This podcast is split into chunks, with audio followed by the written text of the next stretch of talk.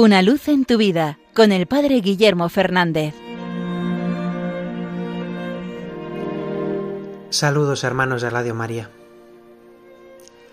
Hace unos días recordé una catequesis que le vi hacer a un compañero sacerdote con un grupo de niños. El sacerdote sacó delante de ellos una pecera y dijo, vamos a ver cómo podemos llenarla, ¿no? Y sacó allí un montón de piedras grandes y empezó a meter piedras, ¿no?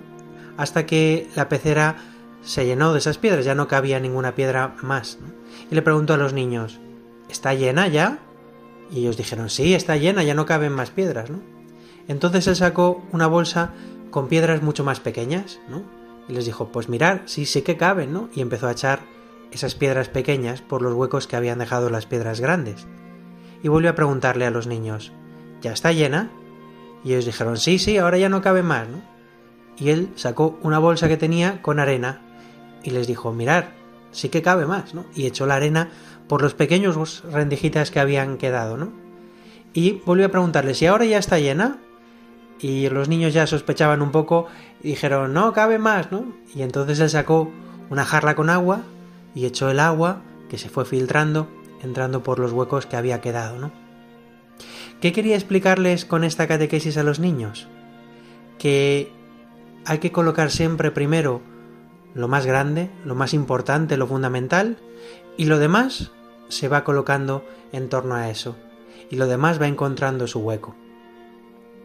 Me acordaba de esta enseñanza al hilo de una frase de San Benito en su regla, en la que le dice a los, a los monjes que no hay que anteponer nada a Jesucristo y pensaba que Jesucristo es esas piedras grandes que tenemos que colocar lo primero en nuestro biet.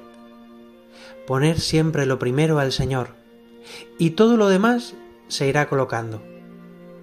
A veces nos pasa que colocamos primero todas las cosas pequeñas y luego ya no tenemos hueco para colocar al Señor.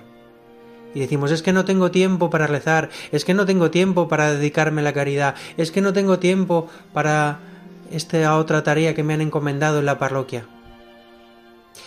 No hay que anteponer nada a Jesucristo. Evidentemente, el que tenga tareas laborales o el que tenga que cuidar de su familia, pues hay que ponerlo también en un lugar preferente.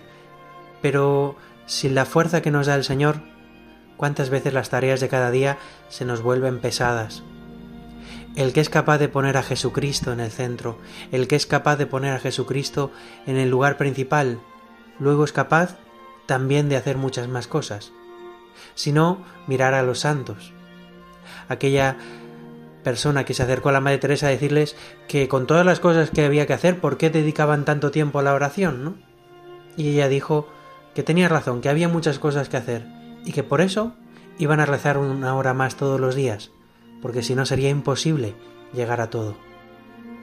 Pues pongamos en este tiempo de vacaciones a Jesucristo un lugar especial. Dediquémosle tiempo y veremos cómo en nuestra vida caben muchas más cosas.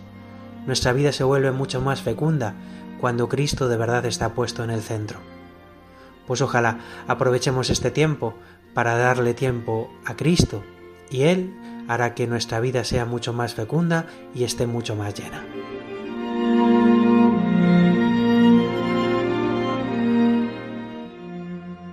Una luz en tu vida con el Padre Guillermo Fernández.